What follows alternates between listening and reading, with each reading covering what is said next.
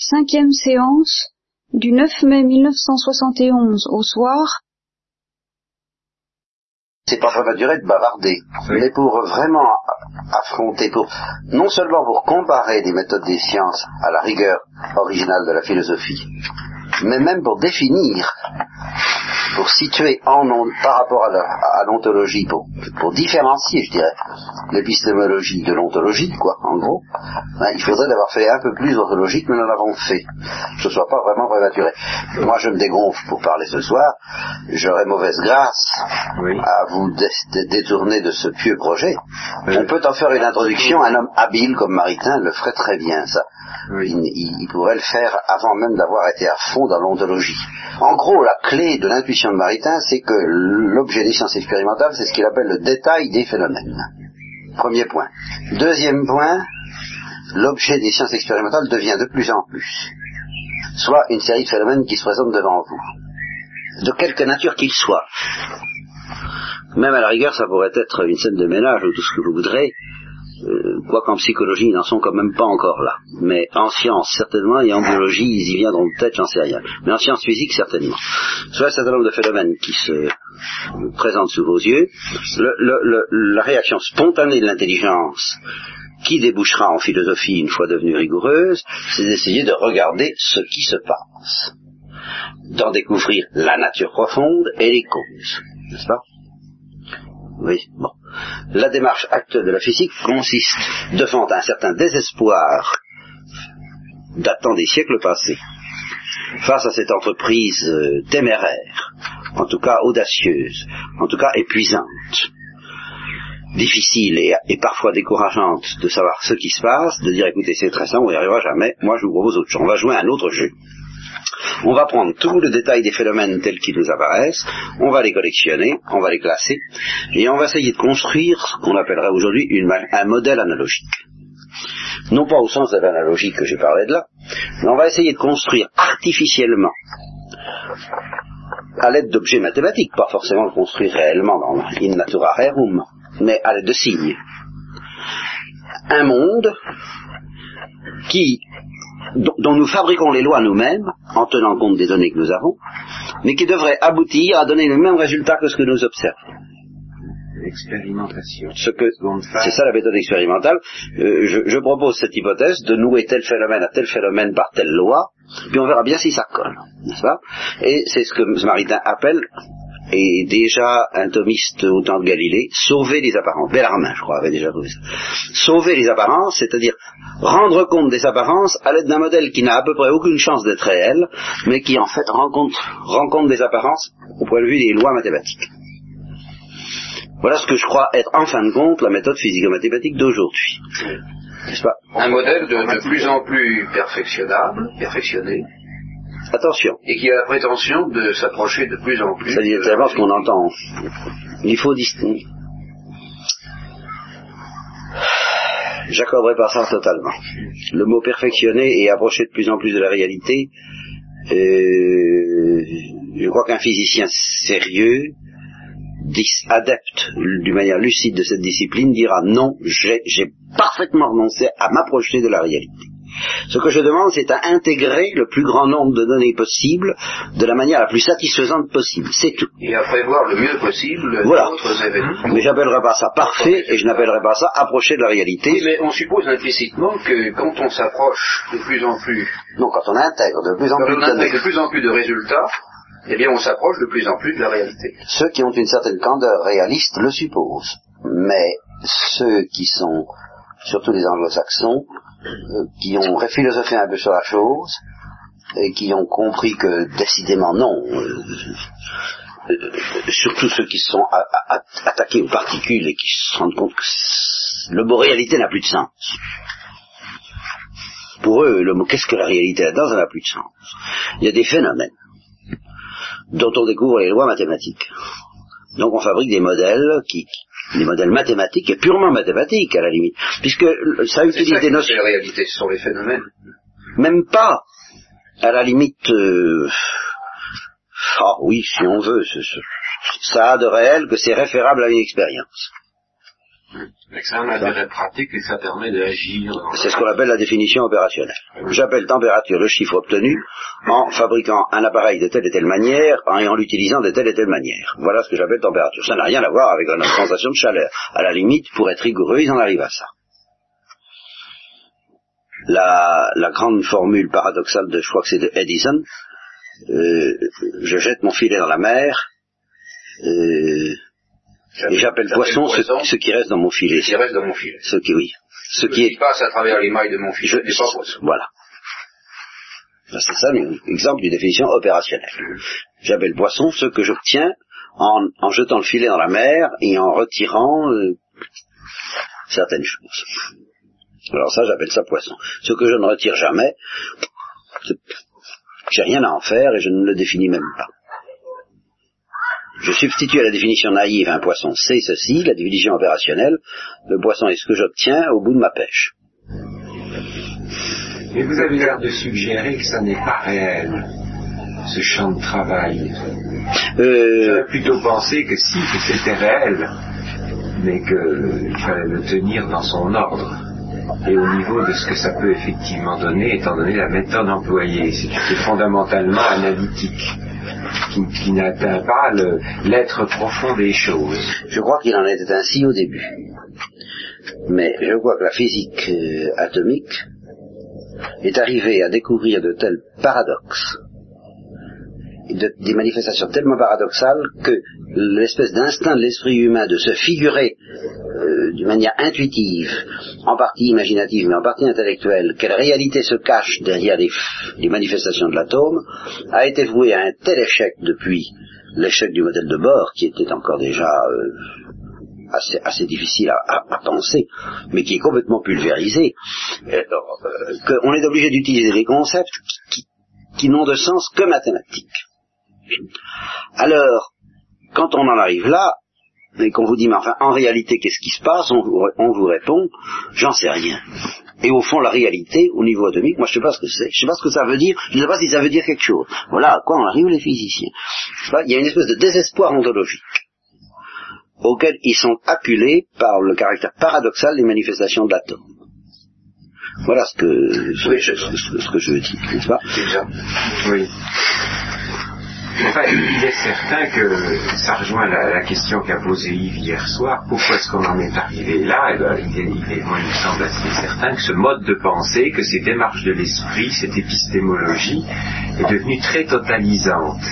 C'est-à-dire que tout le reste est abandonné, c'est le désespoir dont vous parlez.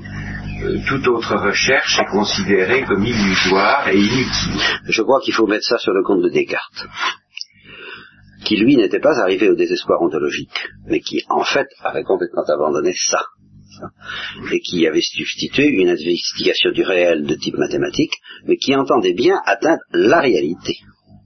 La substance étendue et la substance pensante. La substance pensante par l'introspection et la substance étendue par les mathématiques. Alors lui, il entendait bien atteindre la réalité.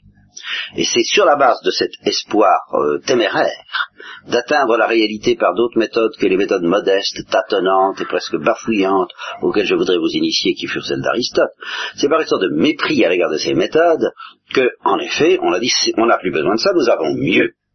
Ceci bien, en effet, pour atteindre la réalité. On n'est jamais revenu là-dessus.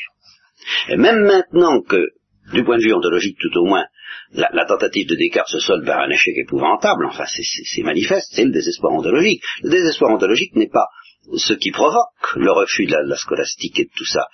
C'est Descartes qui l'a provoqué. Enfin, Descartes et toute son école et tous ces gens-là. Hein. Mais malgré l'échec philosophique, je ne dis pas pratique, car au point de vue pratique ça a été un succès formidable, de la méthode cartésienne, et à cause en partie justement de ce succès, malgré son échec philosophique, malgré le désespoir ontologique auquel on est arrivé, on ne songe pas à qu'il puisse y avoir une autre méthode d'investigation du réel que la méthode cartésienne. Et alors comment en fait la méthode cartésienne, dans le cas de la physique atomique, débouche sur un désespoir Eh bien alors on, renonce, on dit bon ben tant pis, il n'y aura pas d'investigation du réel, mais il y aura au moins euh, une reconstitution analogique qui sauvera les apparences et qui permettra d'agir. Euh, alors c'est la capitulation philosophique absolue. Donc du point de vue des rêves philosophiques de Descartes, au niveau des physiciens, c'est fini. sauf peut-être des gens comme Monod, mais il est biologiste. Mais au niveau des physiciens, on a révoqué Descartes. Mais dans la mesure où Descartes a lui-même révoqué la philosophie traditionnelle, on n'est pas revenu là-dessus. Il, serait bon de se demander pourquoi, pourquoi ce, genre de connaissance conduit au désespoir. Ah, attention, alors là, je crois que c'est tout de même récent. Oui. Et je crois que ce n'est pas... Euh, je crois que ça conduit au désespoir parce que euh, c'est trop prétentieux, et comme tout ce qui est trop prétentieux, ça conduit à l'échec. On y met plus ou moins de temps, mais on est obligé d'échouer. les atomes sont infiniment plus mystérieux que ce qu'imaginait Descartes. Aujourd'hui, on le sait. Alors, comme Descartes a nourri cette espèce d'espoir d'arriver à des idées claires et distinctes surtout, à chaque fois qu'on s'aperçoit qu'on ne peut pas arriver à des idées claires et distinctes, ce dont nous étions prévenus par Aristote, si nous avions bien compris ses leçons, mais nous les avons reniés, alors c'est forcément un certain désespoir. Parce que c'est le dilemme idée claire et distincte ou rien, ou désespoir. C'est la possibilité d'arriver à des idées claires et distinctes, surtout, qui a provoqué l'angoisse métaphysique de Heidegger, par exemple. Oh, alors là, ça, j'en sais rien. Heidegger n'est pas cartésien. Non, mais alors là, l'histoire de l'angoisse, euh, là, je m'excuse, mais il me paraît difficile de parler de l'angoisse sans faire intervenir la théologie. Là, ça se situe à un niveau d'un, c'est un drame spirituel, ça, alors là. Là, là, nous le situons au niveau des sciences. Je ne pense pas que l'échec des sciences doive provoquer l'angoisse à lui tout seul. Ah, la bombe atomique, avec le problème de la finalité de la vie humaine, ça c'est autre chose. Mais nous, nous sortons des sciences proprement dites. Maintenant, oui. Mais de toute façon, euh, ces sciences ont une particularité, c'est de nous plonger de plus en plus dans la multiplicité. Mais là encore, on... car plus on ouvre de portes, plus il y en a à ouvrir. Ça, bien on n'en finit pas. On ne voit absolument aucun terme à ce chemin. On en sait effectivement toujours plus dans l'ordre où on travaille, mais on voit très bien qu'il n'y aura pas de but. Tandis que la démarche d'esprit philosophique est une démarche qui, au contraire, tend à l'unité.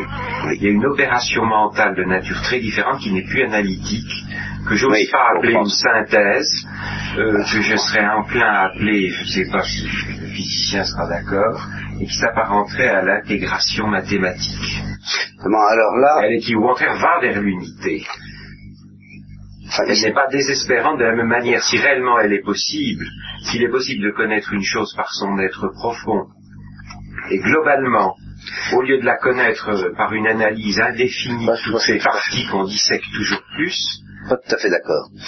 On a moins de chances de sombrer dans le désespoir, me semble-t-il. Pas tout à fait d'accord, mais alors, euh, pourtant pas, enfin, hein. oui. Vous voyez, parce que, non, on risque de tomber dans le désespoir. J'entends bien un désespoir intellectuel, je dis ça pour répondre à Maurice, euh, pas du tout un désespoir existentiel, ni une angoisse portant sur le sens de la vie humaine, c'est autre chose. Je parle du désespoir proprement intellectuel, du savant ou du philosophe qui cherche à comprendre.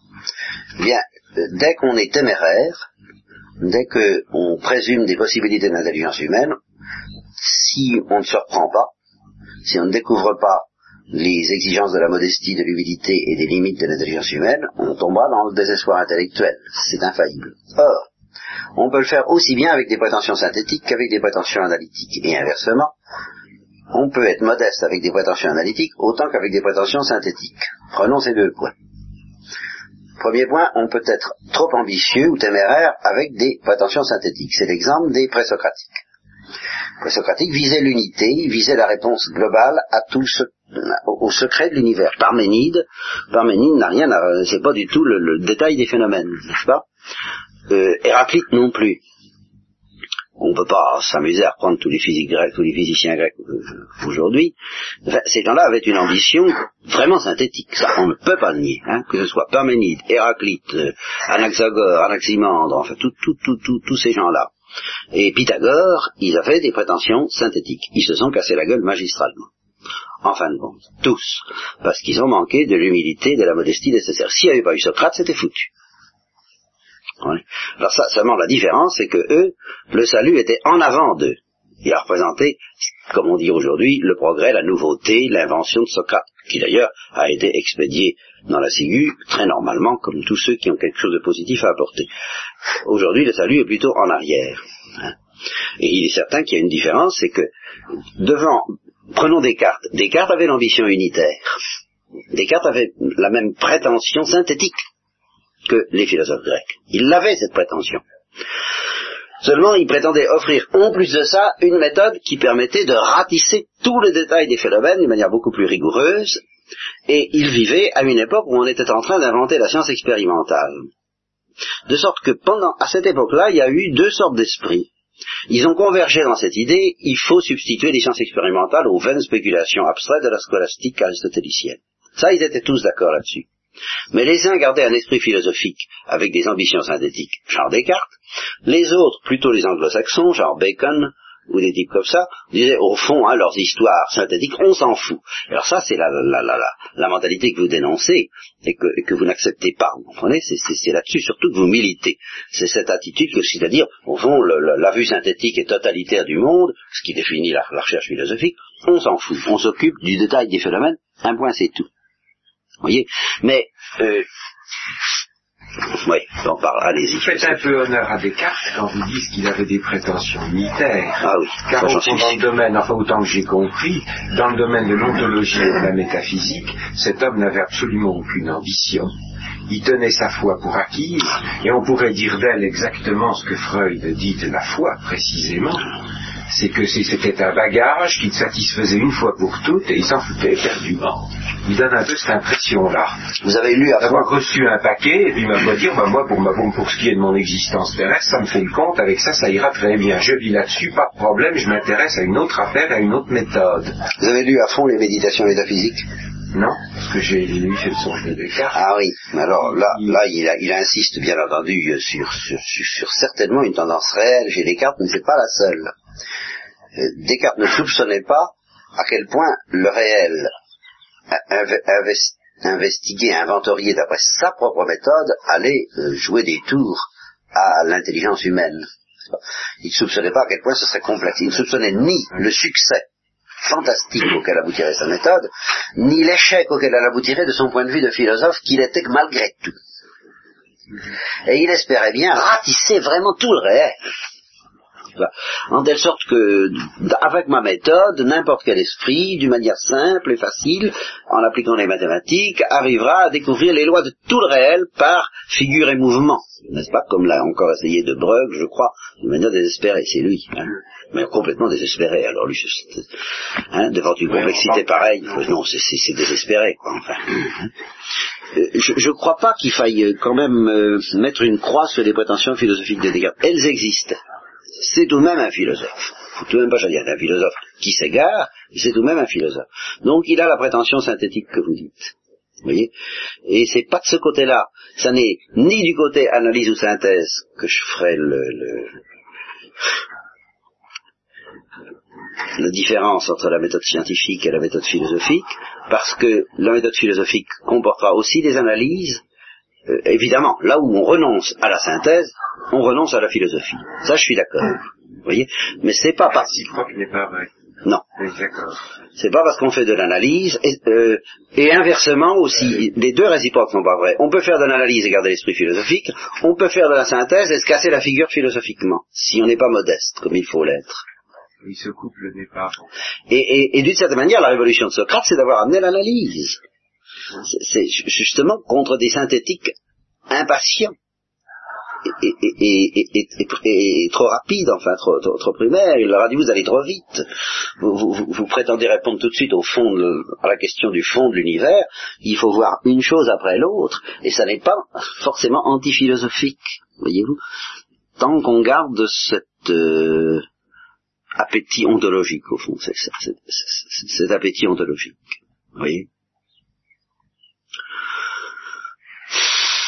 De sorte que, au fond, situer l'esprit scientifique par rapport à l'esprit philosophique, ça me paraît une entreprise d'autant plus difficile qu'il faut distinguer toujours deux sortes d'esprit scientifique et dans un même savant, quelquefois, deux phases entre ces deux sortes d'esprit scientifique.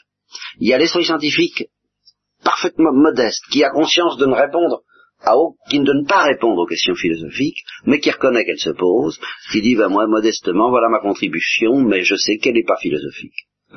Et puis, il y a le savant qui, à partir qui indûment, à partir de son analyse, c'était le cas de Descartes d'une manière très grossière, mais c'est encore le cas de beaucoup, euh, à partir de ce qu'il a découvert dans sa discipline, croit pouvoir répondre, au fond avec la naïveté des physiciens grecs, avec de nouveau une synthèse très prématurée et très sommaire, aux grandes questions que se posent les hommes. Vous voyez? Alors à ce moment-là, il y a un mélange entre l'esprit analytique inventé par Descartes et qui caractérise la science moderne, et puis la naïveté des penseurs grecs. Et c'est ce mélange qui est le plus dangereux aujourd'hui, parce que c'est celui qui réussit le plus dans les revues, dans les trucs comme ça. Il y a de ça chez Teilhard de Chardin, il y a, de ça chez, même chez Monod, d'une certaine manière. De sorte que l'esprit scientifique livré à, sa pauvreté, je dirais, ne peut que dire, comme Jacques Lermigeau, je crois que c'est lui qui, tient le, il dit, ben, euh, j'ai pas été formé à, ces recherches ontologiques, je, je, suis pas très à l'aise, je, mais je reconnais qu'à mon niveau de physicien atomique, je ne peux pas répondre aux grandes questions philosophiques que se posent les hommes. Il n'en est pas question. Même sur le fond de, ce qu'est la matière, de ce que sont les corps, je ne crois pas qu'un physicien puisse répondre. Il me semble que Jacques ne serait pas loin d'accorder ça. Ah, bien sûr. Hein bien sûr. Ce que c'est qu'une particule élémentaire, ça, personne n'en sait rien. et personne ne le cherche plus. Ça, n'est plus ça qu'on recherche. Bah, L'immense majorité ont renoncé. Mais quelle méthode proposerais-tu pour chercher? Si, tu devais chercher Il n'y en a même pas. Tout au niveau bah, Les grands accélérateurs de particules sont faits pour ça. Quoi, pour essayer de découvrir ce que c'est? Ah, pour essayer de découvrir, pour essayer d'investiguer de plus en plus profond les propriétés. Mais ce que c'est, on cherche à décrire. On cherche à décrire, bien sûr pour en, découvrir d'autres, à, les mesurer, à mesurer leur, leur à découvrir leur comportement. Alors attacher des, des, nouveaux paramètres. Euh. Mais alors de temps en temps, évidemment, un, je, je, reconnais qu'il y a une sorte d'interrogation, de curiosité philosophique qui couvre quand même tout le temps, et qui est prête à jaillir dès qu'il y a des résultats qui permettraient une interprétation de ce genre. Il y a quand même une certaine inquiétude, mais dont on n'ose pas parler. Voilà. La plupart n'osent pas parler. Dans un colloque de physique, par exemple, bah, on reste uniquement sur le plan expérimental, etc. Mais, mais il viendrait, enfin, ça leur vient peut-être à mais personne n'ose prononcer. alors, ce que je, ce que je, immédiatement, ça, alors c'est la naïveté, ce que je, c'est là. Eh bien justement, ce que je, oui, il y, a la naïveté, mais ce que je proclame, c'est qu'à chaque fois qu'un physicien se sert de sa notoriété, en général c'est ce qu'il fait, il se sert de sa notoriété pour que justement on n'ose plus le traiter de naïf et on l'écoute. À chaque fois qu'un physicien se sert de, sa notoriété et de ses recherches pour dire comment je vois le monde, comme Einstein, Teilhard de Chardin, Monod, tout ce que vous voudrez, à chaque fois je dis qu'au niveau proprement philosophique, il revient à la naïveté des penseurs présocratiques parce qu'il ne dépasse pas les présocratiques. C'est très net pour Teilhard, c'est très net pour Monod, Démocrite, je sais pas si Démocrite... lui-même a été considéré à l'heure actuelle comme gâteux, quoi. Ben oui, pour avoir cherché ça. Alors lui, dans la ligne cartésienne, lui, alors. Oui, figurez-vous. Oui, figurez-vous. Vous voyez, c'est là où... Charon aussi est considéré. Ah ben, naturellement. Il est considéré comme un, rêveur. C'est ça que j'appelle le désespoir ontologique. C'est ça que j'appelle le désespoir ontologique. il n'est plus question de rechercher ça. Mais c'est pas le fait d'un analyse comme tel, vous voyez, docteur. Je crois que c'est plutôt le fait de ne pas avoir découvert, ou d'avoir abandonné, d'avoir oublié les lois de l'analyse philosophique, l'analyse synthèse, car il y a analyse euh, dans son originalité euh, balbutiante d'ailleurs. La, recherche du code quidest, enfin ce, genre de choses dont, dont nous parlons, quoi. On ne veut, c'est fini, quoi. Depuis Descartes, en France, quant aux anglo-saxons, je crois qu'ils l'ont jamais connu vraiment parce qu'ils sont très allergiques à tout ça. alors eux, ils ont vraiment l'instinct anti-philosophique, euh, ce qui n'est pas la même chose que Descartes, qui était vraiment philosophe. Mais eux, ils disent, oh là là, on va pas se casser la tête. Hein. Oui, c'est ça. C'est beaucoup plus ça. Oui. Je crois que ce qui est, non, ce qui est dangereux, c'est pas l'épistémologie comme telle. Elle, elle n'a rien de nuisible, c'est pas la méthode scientifique comme telle, c'est le, le mélange explosif d'une compétence scientifique comme on l'a jamais connue et d'une incompétence philosophique euh, à, peu près très rétrogradée, quoi, enfin très très faible, très naïve, et dont on n'a absolument pas conscience. Alors, ça, ça, ça donne aux spéculations qu'on fait dans ce domaine-là une, un aspect à la fois naïf et plein d'assurance, euh, qui fait qu'on tombe dans l'époque de la rhétorique et de la sophistique. C'est-à-dire chacun peut raconter ce qu'il veut, c'est son opinion, si c'est brillant c'est intéressant, et puis voilà. Mais la, recherche de la synthèse n'est pas ignorée, bien sûr. Oui, aussitôt que quelqu'un, dans un, dans un colloque de physique, là c'est net, aussitôt que quelqu'un essaye de s'élever un petit peu au-dessus des, des, expériences particulières, n'est-ce pas, pour essayer de faire une synthèse générale, oui. Euh, alors, euh, souvent, il prend les, les précautions oratoires. maintenant, je vais vous faire de la philo. Avec un petit sourire en coin, alors, ouais. Oui, ça, c'est, c'est, voilà. C'est ça après, qui... en sortant, il dit, oh, bah là, oui, il nous a fait de la philosophie. c'est ça. c'est ça. Ah, ça, ça, ça c'est net. Ça, c'est dramatique. Alors là, c'est, c'est, c'est quasi unanime, je pense. Et, oui. alors dans l'autre démarche d'esprit, dans la démarche d'esprit philosophique, qui est une euh, tentative de perception de l'essence des choses. Oui. Euh, est-ce qu'on pourrait pas en parler un peu maintenant? Ah oui, mais alors à une condition. Hein.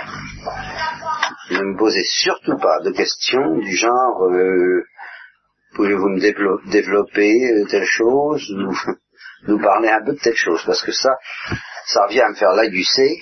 Oui, oui. Et ce soir, je, non, posez-moi des questions précises qui me stimulent. Vous voyez que dès vous me stimulez, je réponds. Bon. Quitte à bafouiller, hein, je vous préviens d'avance. Bon, alors vous avez dit ce matin, même hier soir, je crois, que dans le domaine de la pensée philosophique, on ne pouvait pas dire qu'il y ait une démonstration. J'ai dit ça. Quelque chose dans ce goût-là. L'idée que l'idée qu'il n'y a pas une, une rationalité parfaite, mais qu'il faut voir. Vous avez dit plusieurs fois il faut voir. Mais oui. Si on ne veut pas voir, alors il n'y a rien à faire. Ce sont les principes qui ne sont pas objets de les premiers principes. La philosophie cherche les premiers principes, les explications ultimes. Par définition, une explication ultime est, première dans l'ordre des principes. Ça Bon.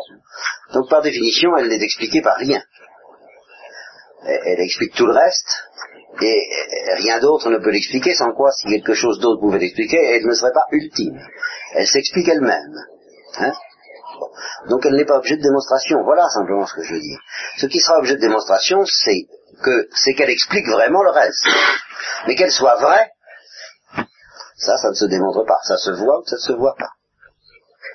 Et c'est ce que saint Thomas appellera non pas une induction, ni une déduction, la découverte des premiers principes, mais une manoduction, ou une maïotique, dira Socrate, une prise de conscience explicite d'une certitude ou d'une évidence implicite touchant ces explications ultimes, déposées dans l'esprit humain et se développant dès qu'il pense.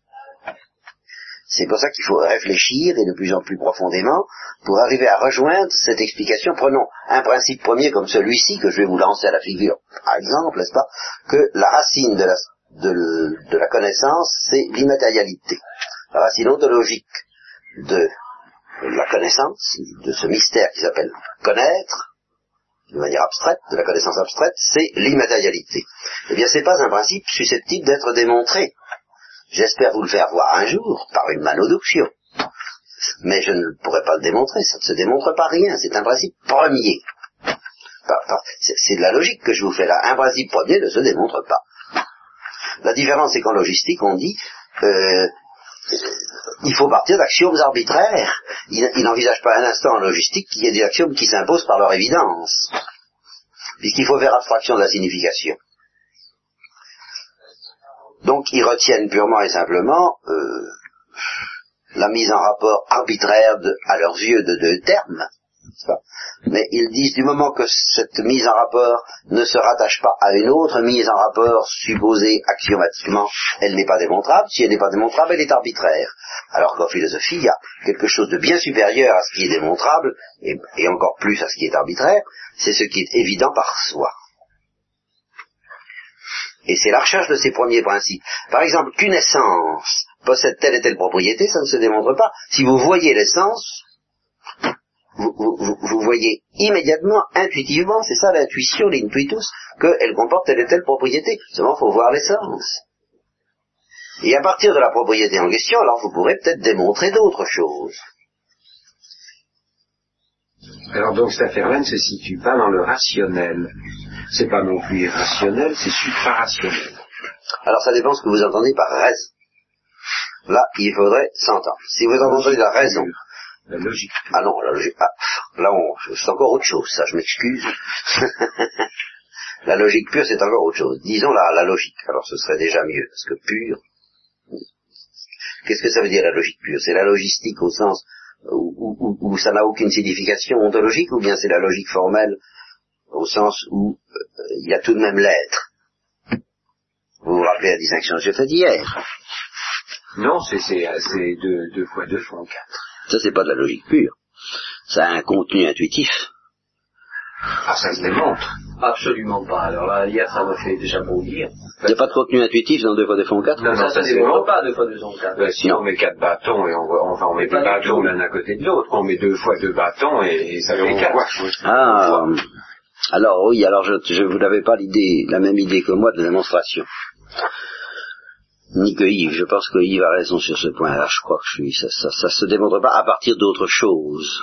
Vous voyez, une fois la notion, il faut- si vous comprenez ce que veut dire deux, et si vous comprenez ce que veut dire quatre, évidemment, il faut comprendre le sens des mots. Ah oui. Et ça, ça, ce n'est pas autre chose. Ça, c'est comprendre le sens de la proposition. Si vous comprenez ce que dit veut dire deux, ce que veut dire quatre, ce que veut dire plus, et ce que veut dire égal, eh bien, sans démonstration, vous comprenez que deux fois deux font quatre. Ou deux plus deux égale quatre. Sans démonstration. Si vous comprenez bien ce que ça veut dire, c'est évident par soi. Tandis que, tandis que, ce 1492 multiplié par 287 égale temps, ça, euh, c'est peut-être pas évident par soi, euh, encore que si ça revient au même, il suffit de bien comprendre ce que veut dire chacun des chiffres. Mais alors là, quand même, c'est pas évident par soi parce qu'il y a, euh, on peut pas, à moins d'être un génie mathématique, on ne voit pas tout de suite ce que c'est que le multiplier par, il faut donc des intermédiaires, euh, et, et il faut démontrer que la manière d'opérer est correcte, enfin il y a tout, il y a, il y a- il y a des intermédiaires, voyez, oui. Bon, mais alors, pour en revenir au, à la question posée, Bon, alors la question posée, reprenez-la, parce que moi j'ai des moments, j'ai des trous. euh, la connaissance d'une essence, Oui, au sens où vous l'avez définie, oui. euh, n'est n'est pas strictement du domaine rationnel. Ah. Alors, je répète, si vous entendez par raison, l'intelligence humaine entend quel discours, c'est-à-dire qu'elle procède par mode de raisonnement d'une connaissance à une autre, je l'accorde. Mais si vous entendez par raison la faculté la plus élevée de la raison, qui est l'in- l'intuition intellectuelle, Ah non, ça c'est au premier sens. Alors, c'est- oui, parce que quand vous dites supra-rationnel, on est tenté de penser que c'est supra-intellectuel. Alors c'est pas supra-intellectuel. Bon, tout. alors, dans ce- alors là, d'accord, c'est supra-rationnel, fait appel à un organe mental, qui est le même que la pas, raison. mais pas seulement celui de, de la, de la raison raisonnante. Alors là, vous présumez. quelque chose Vous présumez, c'est une question qu'on se posera plus tard, Voilà. mais en, en segunda part, enfin, quand on fera l'homme, est-ce qu'il y a deux facultés, pour la raison et pour l'intelligence?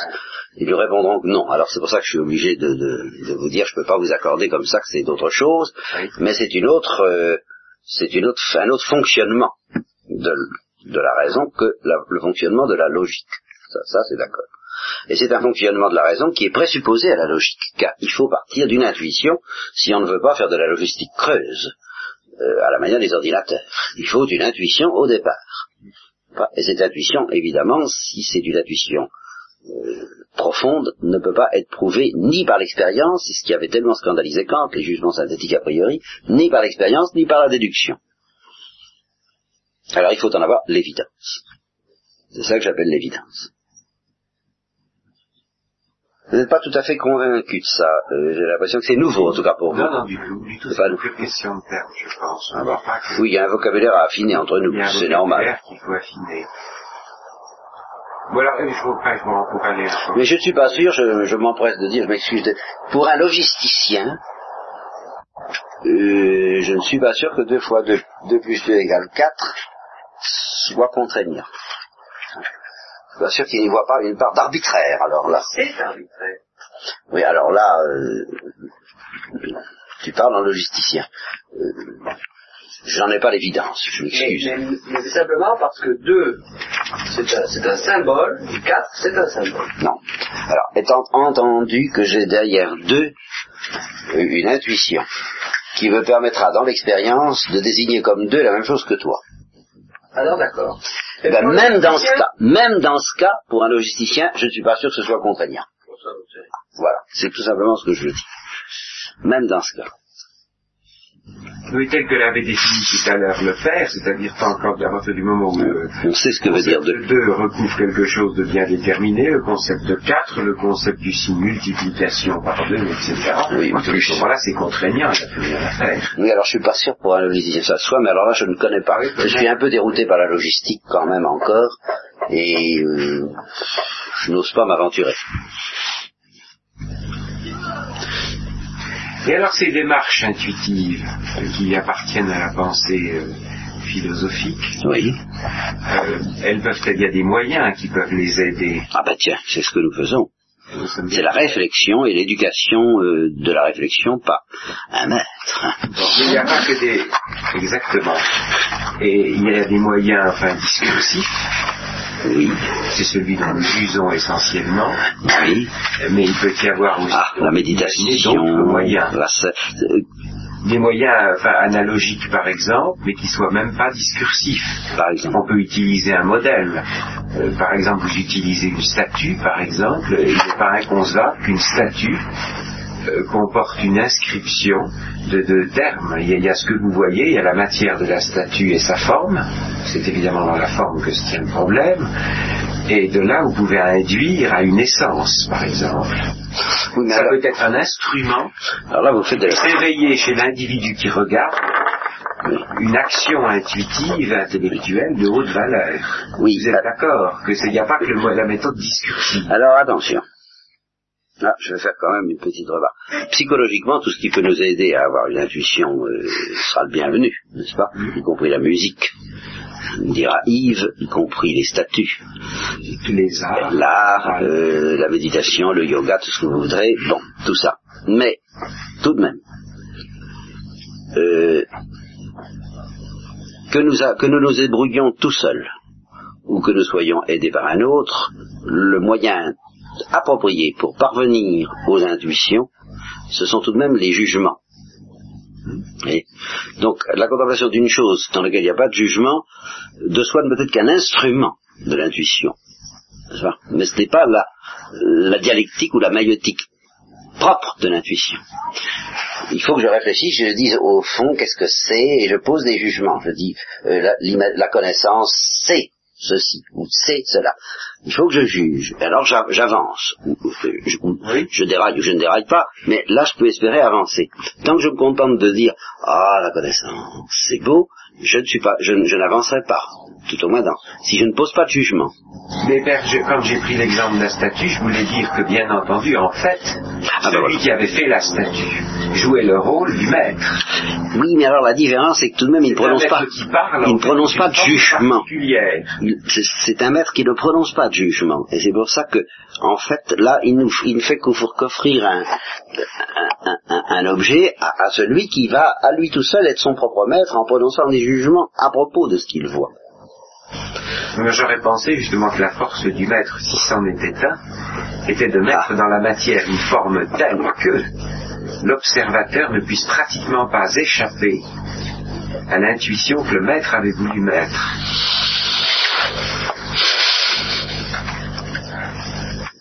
Évidemment, on pourrait dire ça de Dieu. Qu'il a mis ça dans les choses, euh, que c'est la leçon des choses. On pourrait dire ça de Dieu. Il y a quelque chose qui me, Les choses créées sont toujours inférieures. qui ne me va pas tout à fait là-dedans, Oui. mais je- En, en langage, euh, en langage cybernétique ou en langage de la communication, on, on y voit un peu plus clair parce qu'on considère toujours qu'il y a un émetteur et un récepteur. C'est un peu ça, hein, c'est un peu notre, notre image actuelle. Et entre l'émetteur et le récepteur, il y a ce qu'on appelle le message. oui, Alors, quand c'est ce- c'est une théorie assez simple. oui, Euh, quand on est en face de quelqu'un qui parle, le message se fait sous forme verbale. oui. Euh, quand on est devant une statue, c'est aussi un message, on peut le considérer comme tel. mais c'est pas sous forme verbale. Or, dans cette fameuse théorie, dans ce schéma explicatif, on considère toujours que sur le message se superpose du bruit. C'est-à-dire quelque chose qui perturbe le message. Or, le bruit, et ça, dans, dans la théorie de la communication c'est très net, le bruit, c'est-à-dire ce qui, qui, qui, parasite le message, est toujours plus faible lorsque le message se, se, se, se déroule sous forme verbale. Quand vous regardez une statue, c'est peut-être un message, mais le bruit, c'est-à-dire ce qui parasite ce message, est beaucoup plus important. Autrement dit, il vous est plus difficile de revenir à l'émetteur, c'est-à-dire de revenir au jugement.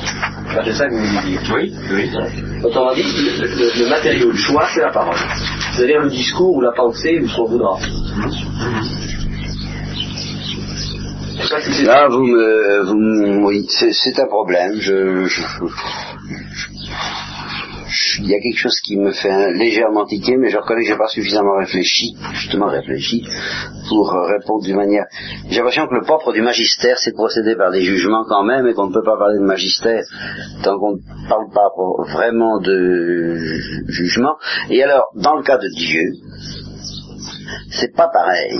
Parce que la grande objection, c'est ça, Dieu nous instruit par les choses. Mais attention, c'est que Dieu ne nous donne pas seulement les choses, et il est le seul à pouvoir faire ça. Il nous donne un lumen, grâce auquel, en face des choses, je vais moi-même proférer des jugements, et Dieu sait lesquels. Et presque irrésistiblement. Parce que, parce que mon intelligence va fonctionner naturellement et qu'elle va aussitôt poser des jugements. Alors Dieu gouverne vraiment les jugements que je pose à propos des choses, donc Dieu est un maître vraiment transcendant. Mais quelqu'un qui se contente de m'offrir des objets, mais qui en même, temps n'a pas ce pouvoir que Dieu a de me donner ce qu'on appelle la lumen, c'est-à-dire une lumière, qui à propos de cet objet va me faire proférer un jugement, je pense que son magistère, quelle que soit la, la splendeur de l'objet, sera moins parfait que si en me présentant l'objet, il me dit quelque chose, sous forme de jugement. Voilà ce que je veux dire. Ça va, c'est- quand même une, une instruction, une éducation plus parfaite de dire quelque chose, ou alors de donner à l'autre le pouvoir de le dire lui-même, mais ça Dieu seul le peut. Dieu seul, euh, faut ajouter les anges, qui dans une certaine mesure peuvent nous aider dans ce domaine-là, mais là, c'est de la théologie, nous n'insisterons pas. Mettons Dieu seul. Voilà. Non, mais ça, c'est pour, c'est, c'est ce qui m'intéresse dans la discussion, c'est de souligner l'importance, la transcendance et l'irremplaçabilité du jugement. Autant le raisonnement, on peut s'en passer, et on a intérêt à s'en passer quand il s'agit des connaissances les plus élevées. Une fois qu'on est arrivé au, au premier principe, il vaut mieux ne plus raisonner, mais contempler les premiers principes. Mais un premier principe, c'est un jugement, c'est une vérité, ce n'est pas une idée. Ça, c'est par exemple, euh, je sais pas, le bien est diffusif de soi, par exemple. Voilà un tout premier principe qui est, le, qui est le plus profond de la métaphysique et qui nous servira beaucoup. Eh bien, c'est ça que je dois contempler. C'est le bien est diffusif de soi. C'est pas le bien ou une certaine diffusion. Alors vous mettez l'accent sur le jugement, mais de toute manière, il, pa- il apparaît que dans ce domaine tout particulièrement, il y a, un inco- il y a une part d'incommunicable. Il faut que l'élève obligatoirement à un moment donné de lumière sur l'essence qui est en, en état, qui est en question. Une part qui serait incommunicable si nous n'avions pas le même lumen. Euh, On ne peut pas dire que le maître donne comme ça directement et que ça passe d'un seul coup. non, il Il est, suscite, il suggère, il Oui. met sur la voie, il n'a qu'une valeur instrumentale. C'est formellement presque instrumental. Ah, c'est, formellement. C'est ça. Ah, euh, c'est l'élève, c'est le vivant qui, qui fonctionne. Dieu seul peut le faire fonctionner. Voilà. Moi, je, je, je voudrais bien. Être plus qu'un instrument pour vous.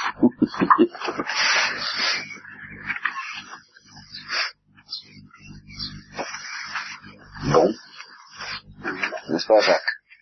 Peut-être. Mais est-ce que, est-ce que vous Il a l'air, euh, il a l'air accablé. Moi, oui, je... Est-ce que vous attendez cette voie où ça mènera Oui, oui, oui. Moi, je, Voilà. j'attends, Où mènera ces démarches je, philosophiques Je suis bon public, moi, je... Ah oui, ça je d'accord. J'attends. Mais je j'ai l'impression que non, alors tu ne vois pas l'intérêt du tout. Non. Tu vois pas du tout l'intérêt. Je, je pressens qu'il doit y avoir quelque chose parce que j'ai, j'ai, j'ai touché du doigt Oui, c'est ça, euh, en désespoir Ah oui. ontologique de la physique, Oui. n'est-ce pas? Alors je me dis, bah, cherchons ailleurs. Ah, mais tu n'en sortiras pas. Euh, je te donnerai l'explication ultime du désespoir ontologique de toute science. mais qui est la matière première. C'est quand même l'explication. Oui, mais si j'avais la raison de ce désespoir ontologique, alors ça me consolerait. Ben c'est ça, ça, ça, oui, alors ça, oui, on pourra l'avoir. Ça oui, ça. Je, Et au-delà de la matière première, quelque chose de beaucoup plus passionnant encore, métaphysiquement passionnant, et, et, beaucoup plus inéluctable et indiscutable que la matière première. La, première, la matière première n'est que le plus beau cas de ce que je vais la potentialité. Ça, quand, vous aurez compris la potentialité, messieurs, vous serez Ça, c'est le fond de toute l'affaire. Et c'est ça manque beaucoup à la philosophie hindoue, ça je dois le reconnaître. La potentialité. La, potentialité ensemble. Oh, c'est la racine de l'imperfection. C'est la racine de l'imperfection de l'être créé en tant que créé et non plus en tant qu'être.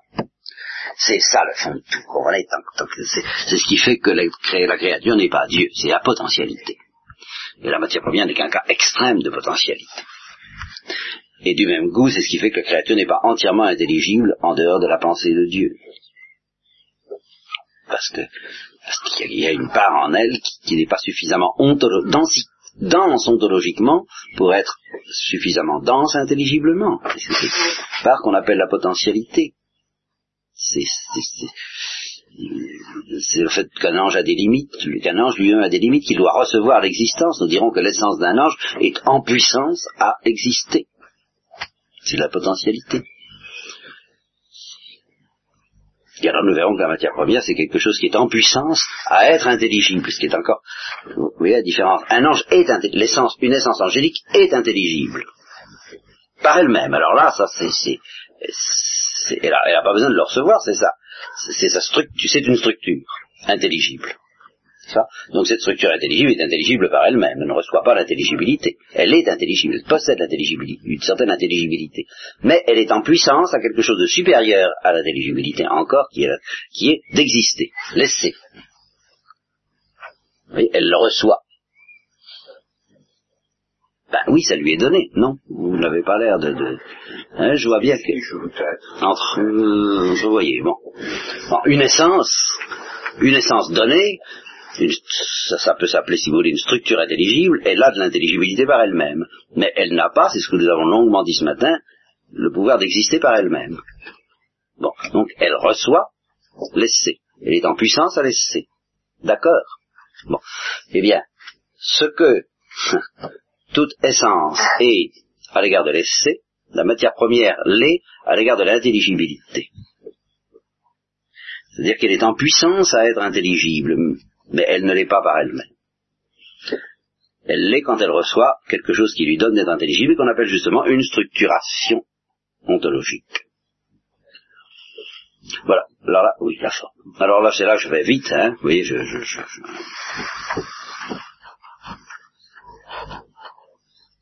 Eh oui. Il n'y a que Michel qui est à l'aise déjà là-dedans. Potentialité, matière pas, pas tout à fait. Mais, ah ben, je, comprends, je comprends. Ce que je mais ça, ça, ce que je viens de dire, vous comprenez ah ben, Je le dis, ça. Vous avez Là, je vais très vite. Bah oui, en deux minutes. Bah, qu'est-ce que vous voulez euh, Moi, je, je, je reprendrai ça. Il... La prochaine fois, grâce à ça, ces mots-là, vous les aurez entendus. La dernière fois, je vous avais dit des choses que vous, vous ben ça va des, ça, ben, vous avez dans l'ensemble à peu près compris ce que j'ai dit hier et ce matin. Oui, c'est toute une terminologie. Oui, c'est compris, mais c'est pas encore assimilé au point de vue mémoire. Oh, si on ferait des fausses, si on, si on le remettait pas. Je sais, oh, je sais, oh là là. Mais oui, mais c'est pas tellement la mémoire qui m'intéresse, c'est c'est l'intuition à laquelle je suis toujours au plus loin une certaine mémoire. Une certaine mémoire,